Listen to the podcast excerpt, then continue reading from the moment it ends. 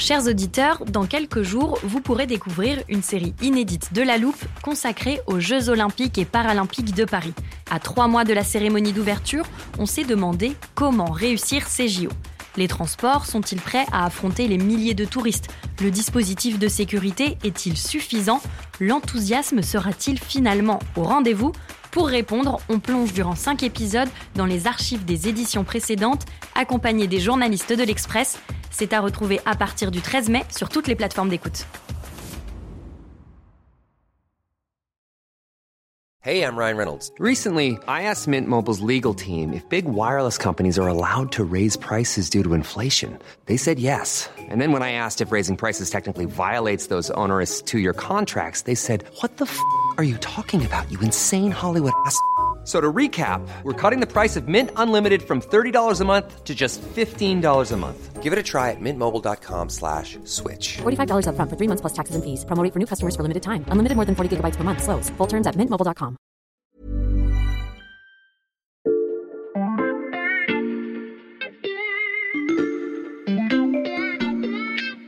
Salut, c'est Xavier Yvon. Cette semaine, dans la loupe, je vous propose de découvrir ou redécouvrir une sélection de portraits de personnalités qui font l'actualité. Aujourd'hui, celui du chef tyrannique de la Tchétchénie. Bonne écoute. Et la dernière vis. Voilà. Bon, ça a l'air de tenir. Je vous explique. Je viens de rajouter une étagère dans l'armoire de la loupe parce qu'à force de consacrer des épisodes aux différents personnages qui entourent Vladimir Poutine, je me suis dit qu'il fallait un endroit pour les ranger tous ensemble. Je vais donc pouvoir y mettre d'abord Alexandre Dugin, le gourou ultranationaliste. Il faut plus le voir comme un inspirateur, Mhm. comme un idéologue, et voir que ses idées sont reprises par le premier cercle de Poutine. Dans ce premier cercle, on trouve également l'ancien président Dimitri Medvedev. Il y a un télégramme diplomatique Mhm. dès 2008 qui euh, décrit Medvedev comme, euh, je cite, le Robin euh, de Poutine, alias Batman. Mhm. Et on vous a aussi expliqué le rôle de l'homme d'affaires Evgeny Prigogine, l'exécutant des bases œuvres de Poutine. Prigogine, c'est l'ami des larbins de Poutine. Il entre dans le cercle des prestataires de services de Poutine, des gens auxquels on peut confier euh, un job et qui vont le faire. La désinformation, les usines à troll et les mercenaires. Dans la galaxie Poutine, on a donc le penseur, l'acolyte, le larbin, et il reste de la place sur l'étagère pour ajouter aujourd'hui un nouveau personnage qu'on pourrait surnommer le vassal, Ramzan Kadyrov. Le dirigeant de la Tchétchénie partage de nombreuses similitudes avec Evgeny Prigogine. Lui aussi dispose d'une armée privée et d'une liberté de ton rare en Russie. Lui aussi a beaucoup d'ennemis au Kremlin. Et lui aussi aura un rôle à jouer dans l'après-Poutine.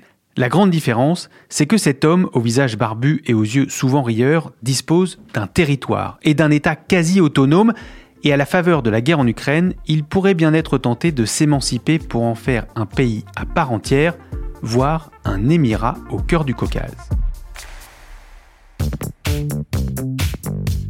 Vous venez d'entendre sa voix dans l'introduction de ce podcast. J'accueille en studio Léo Vidal-Giro. Salut Léo. Salut Xavier.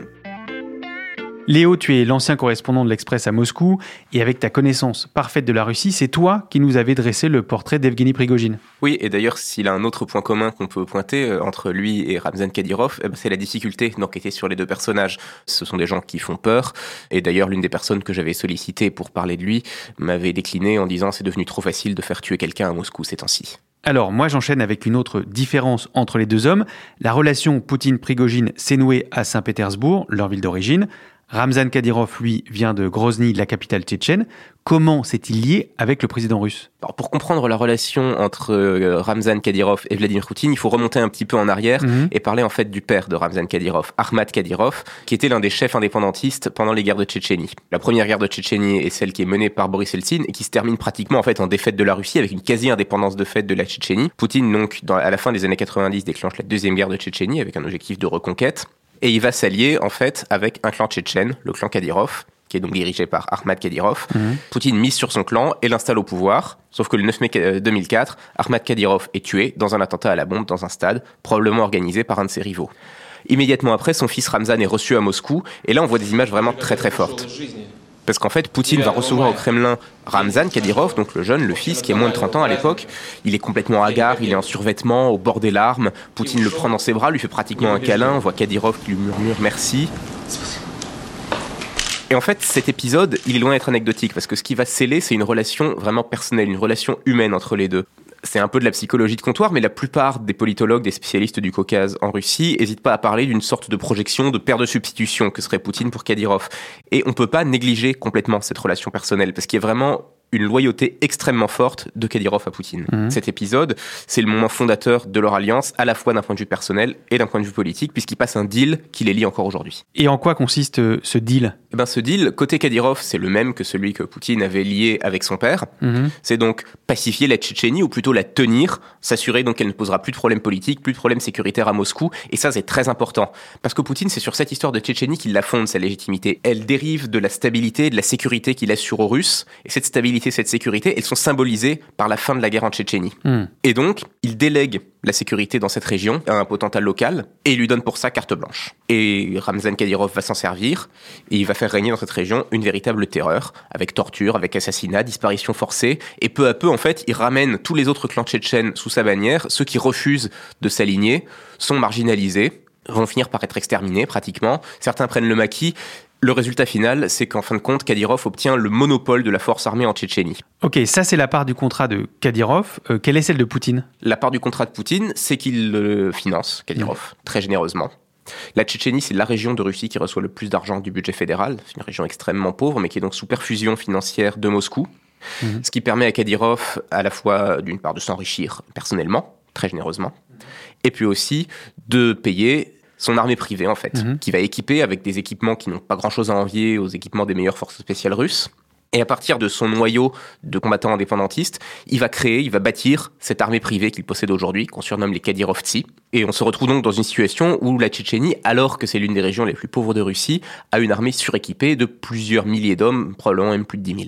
Donc ce qu'il faut retenir de tout ça, c'est que Kadyrov n'est pas juste l'homme de paille de Poutine, ce n'est pas juste sa chose, il y a une vraie relation de vassalité au sens médiéval du terme. C'est-à-dire que oui, il y a une hiérarchie, mais il y a aussi des droits et des devoirs qui Mhm. marchent dans les deux sens. Et d'ailleurs cette relation entre les deux hommes, elle s'est développée, et Poutine peu à peu élargit le rôle qu'il fait jouer à Kadyrov, ou plutôt même Kadyrov élargit lui-même son propre rôle. Comment ça? Eh bien, Kadyrov s'est auto-attribué une sorte de titre informel de chef de file de l'islam russe. Rappelons que la Tchétchénie est une région musulmane, Mhm. est une région dans laquelle l'indépendantisme a eu une composante religieuse assez forte aussi. Rappelons aussi que la Russie est un pays dans lequel la communauté musulmane est très importante. Kadyrov, lui, depuis sa montée en puissance, fait tout pour essayer de prendre une autorité de fait, une autorité morale en tout cas, sur les musulmans de Russie. D'ailleurs, Poutine en prend acte. Quand il se déplace dans des pays musulmans, en général, il l'emmène avec lui dans Mhm. sa délégation. C'est aussi à lui qu'il a fait jouer un rôle, par exemple, dans le déploiement de l'armée russe en Syrie. La police militaire qui est déployée en Syrie, ce sont des bataillons tchétchènes, ce sont des bataillons qui répondent à Ramzan Kadyrov. Ça n'est pas un hasard. Et c'est vraiment lui qui, de plus en plus, pour Poutine, incarne le lien avec les musulmans de Russie. D'ailleurs, il y a une scène récente qui a été filmée et qui en dit très long là-dessus. Donc c'est une vidéo de Poutine qui reçoit des mères de soldats russes déployés en Ukraine. On a écrit d'ailleurs là-dessus il y a quelques semaines. Et l'une d'entre elles, qui est musulmane, dit au président russe qu'elle ne peut pas le prendre dans ses bras, elle ne peut pas l'embrasser. Et il euh, se montre compréhensif. Et il le signale en lui disant, bah, écoutez, je dirais à Ramzan que vous avez eu une bonne attitude. Autorité morale des musulmans russes et gardien de la Tchétchénie, Ramzan Kadyrov a donc une place bien précise dans le royaume de Poutine. Tu l'as dit Léo, dans une relation de vassalité, il y a des droits et des devoirs, et quand le seigneur part à la guerre, le vassal fournit des troupes.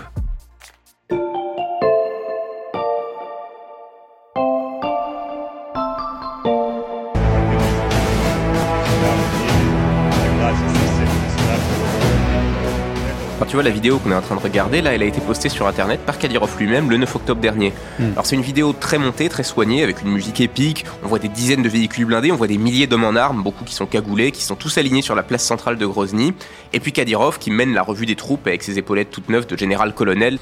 Il assure qu'ils sont 70 000 et prêts à partir pour le front en Ukraine. Donc il leur fait un discours qui mélange, comme très souvent avec Kadyrov, des références nationalistes russes et des références musulmanes. Par exemple, donc il va parler des Ukrainiens qu'il traite du nazi il parle de Zelensky qui, dont il dit que c'est le Satan, et il conclut en disant avec l'aide d'Allah le Très-Haut, nous allons nettoyer la terre de cette vermine. Mm. Et puis il termine avec ce double cri de guerre qui est très très typique de Kadyrov, où il crie Ahmad Silla, ce qui dit donc Ahmad, une référence à son père, Ahmad Silla, ce qui veut dire Ahmad c'est la force, et puis il conclut en criant Allah Akbar. Et tous ces hommes derrière qui reprennent ce cri de guerre. Et ça, c'est vraiment typique de ce mélange de religion et l'ultranationalisme russe. Alors j'imagine que tu vois pourquoi est-ce que j'ai choisi précisément cette scène pour les auditeurs. Oui, parce qu'elle illustre la montée en puissance de Kadyrov sur l'Ukraine cet automne. Évidemment. Et puis aussi parce que ça- elle montre bien sa propension à la mise en scène et à la communication permanente. Sur ces images, Kadyrov parle de 70 000 hommes prêts à partir, tu l'as dit. Combien sont réellement déployés en Ukraine aujourd'hui? Probablement pas 70 000. Euh, Mm. Kadyrov est aussi connu pour sa tendance à l'exagération permanente. Ce qui est sûr, en tout cas, c'est qu'on les voit beaucoup, qui sont probablement plusieurs milliers en Ukraine, et qu'ils se mettent énormément en scène sur les réseaux sociaux, jusqu'à gagner un surnom, celui de soldat TikTok. Les soldats TikTok? Oui, du nom du réseau social. Et c'est quelque chose pour lequel on se moque souvent d'eux. Enfin, en tout cas, les Ukrainiens euh, ont tendance, et même pas mal de Russes aussi, à les moquer pour cette tendance à se mettre en scène, soi-disant en train de participer à des combats, alors qu'assez souvent, on se rend compte que tout ceci, bah, c'est justement Mm. juste ça, de la mise en scène. On les a vus, par exemple, se filmer en train de monter à l'attaque d'un immeuble qui s'était finalement vide. Mm. On a vu Kadyrov se filmant en disant qu'il était en Ukraine, alors que derrière lui, à l'arrière-plan, on voyait une station-service russe. Et il met en scène aussi, d'ailleurs, par exemple, ses propres fils. Parce qu'il a quand même annoncé que ses propres fils, donc, âgés de 14, 15 et 16 ans, allaient partir faire le coup de feu en Ukraine. Il s'est filmé en train de les bénir avant de les envoyer au combat, et il les a même filmés en train de revenir. Здравствуйте, да. Знаете меня, да? Видели, да? Сейчас живую, да, увидели, да? Откуда вы? Donc sur cette vidéo-là, par exemple, on voit des gros 4x4 qui s'arrêtent devant le palais présidentiel de Kadyrov avec ses fils qui en sortent, qui traînent derrière eux trois hommes en cagoulé, puis qui leur enlèvent leur cagoule devant Kadyrov en leur disant "Ma père, nous sommes revenus du front, nous avons fait des prisonniers et nous te les offrons." Mais à part faire des vidéos, est-ce que les hommes de Kadyrov ont un vrai rôle militaire sur le front ukrainien Oui, on peut pas le nier. Euh, c'est facile de les réduire à ce rôle de soldats TikTok, mais ça serait réducteur. Euh, c'est indéniable qu'en particulier, grâce à leur équipement, ils ont joué un rôle dans certaines batailles particulièrement sanglantes. Ils ont participé à la prise des villes jumelles de Severodonetsk et Lysychansk dans le Mhm. Donbass. Et puis surtout, euh, d'après en tout cas pas mal d'observateurs sur place, ils ont été en première ligne dans l'assaut de Mariupol et dans la prise surtout des souterrains de l'usine Azovstal. Et ça aussi, j'imagine que Kadyrov se prive pas de le faire savoir. Voilà, bah, il fait très souvent des vidéos qu'il poste sur sa chaîne Telegram et sur son compte TikTok, donc, dans lequel il va parler de l'avancée de ses troupes. Et puis, il en profite aussi pour, euh, en général, critiquer l'état-major russe. Et quand il exprime ses critiques, il le fait avec une liberté de ton qui est vraiment étonnante dont lui seul dispose en Russie, en fait, pratiquement, à l'exception peut-être de Prigogine dont on parlait la dernière fois, Hmm. avec euh, un ton très très dur sur les généraux russes qui reculent. Il peut se permettre de contredire certaines prises de position officielles du Kremlin, de refuser toute forme d'ouverture de négociation avec l'Ukraine, de demander qu'on utilise l'arme nucléaire sur Kiev. Hmm.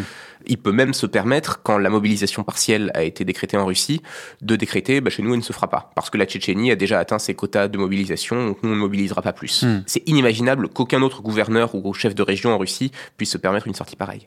Même si Kadyrov n'hésite donc pas à contredire le Kremlin et à fustiger les généraux russes, le pacte avec Poutine résiste très bien à la guerre en Ukraine. Il est temps de se demander ce qu'il adviendra de cette alliance lorsque le président russe ne sera plus là.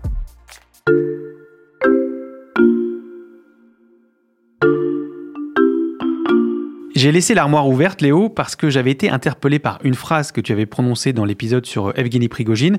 Je la sors. Écoute, il était question de l'après-Poutine. Si on assistait à un effondrement total du système Poutine, avec pas juste Poutine qui perd le pouvoir, mais vraiment le système qui s'effondre totalement, la Russie qui éclate en des principautés, enfin vraiment le scénario libyen en fait, d'une certaine manière, une guerre de tous contre tous, de Kadyrov en Tchétchénie qui proclame son indépendance, de la garde nationale qui fait le coup de feu contre la police, contre l'armée. Kadyrov en Tchétchénie qui proclame son indépendance, vu sa loyauté à la Russie, c'est pas forcément simple à imaginer. C'est une hypothèse probable d'après toi? Parce qu'il faut comprendre, c'est que Kadyrov, il n'est pas loyal à la Russie, il est loyal à Poutine. C'est une loyauté d'homme à homme. Alors pour l'instant, c'est la même chose. Vladimir Poutine, c'est le dirigeant de la Russie, mais le jour où Poutine ne sera plus là, Mhm.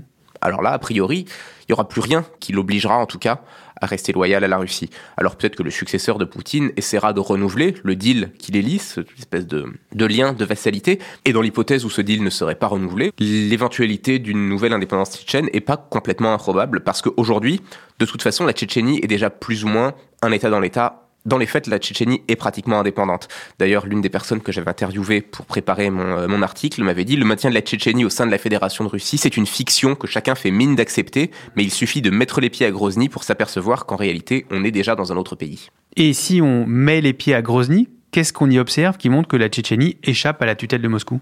Bah déjà, on n'y met pas les pieds si facilement. Mhm. Il faut des autorisations pour entrer en Tchétchénie, ce qui est un cas rare dans les régions de Russie.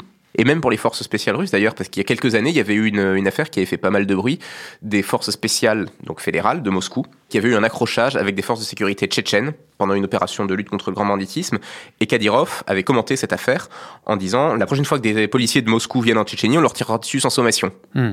Et ça, c'est complètement inimaginable partout ailleurs qu'en Tchétchénie.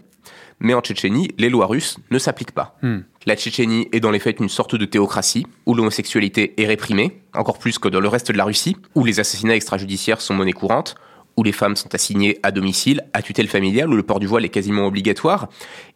Et quand certains Tchétchènes essayent de s'émanciper de ces lois-là, de faire valoir leurs droits de citoyens russes, en général, ça se passe très mal pour eux. Soit c'est complètement impossible, s'ils restent en Tchétchénie, d'ailleurs ils ont tendance à disparaître sans laisser de traces, ou bien même quand ils s'enfuient de Tchétchénie, à être rattrapés.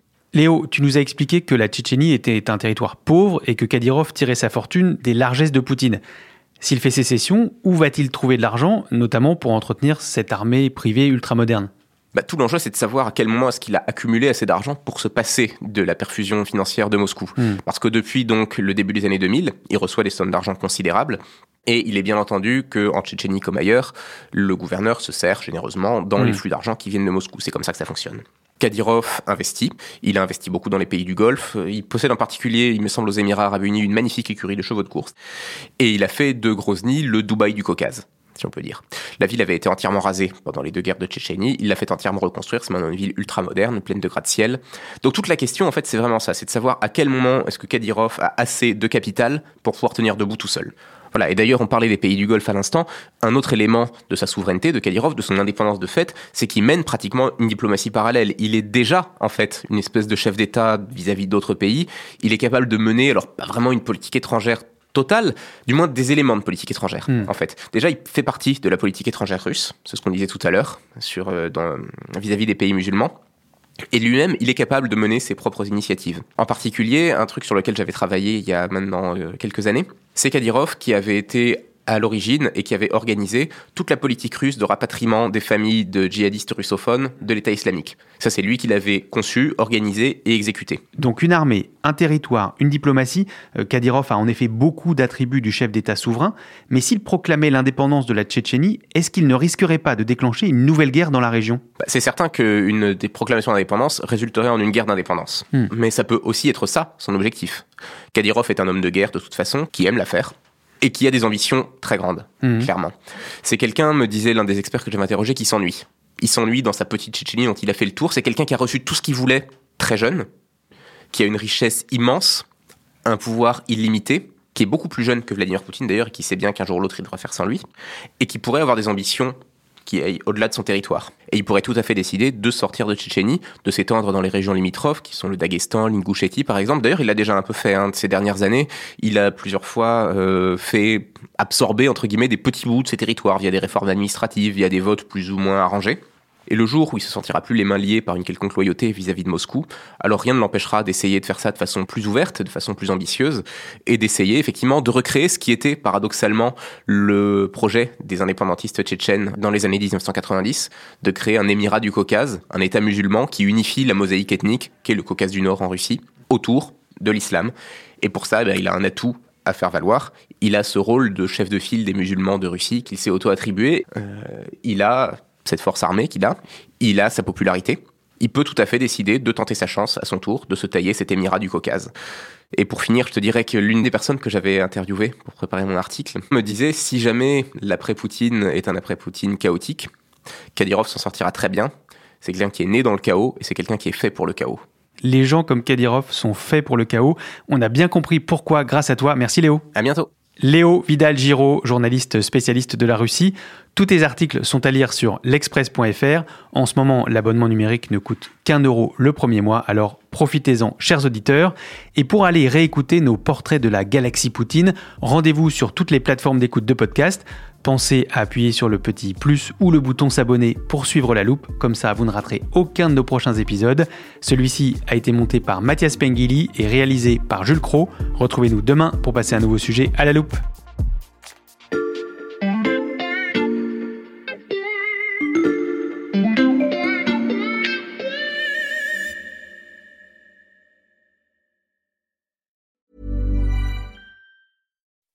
When you make decisions for your company, you look for the no-brainers. If you have a lot of mailing to do, stamps.com is the ultimate no-brainer. Use the stamps.com mobile app to mail everything you need to keep your business running with up to 89% off USPS and UPS. Make the same no-brainer decision as over 1 million other businesses with stamps.com. Use code PROGRAM for a special offer. That's stamps.com, code PROGRAM.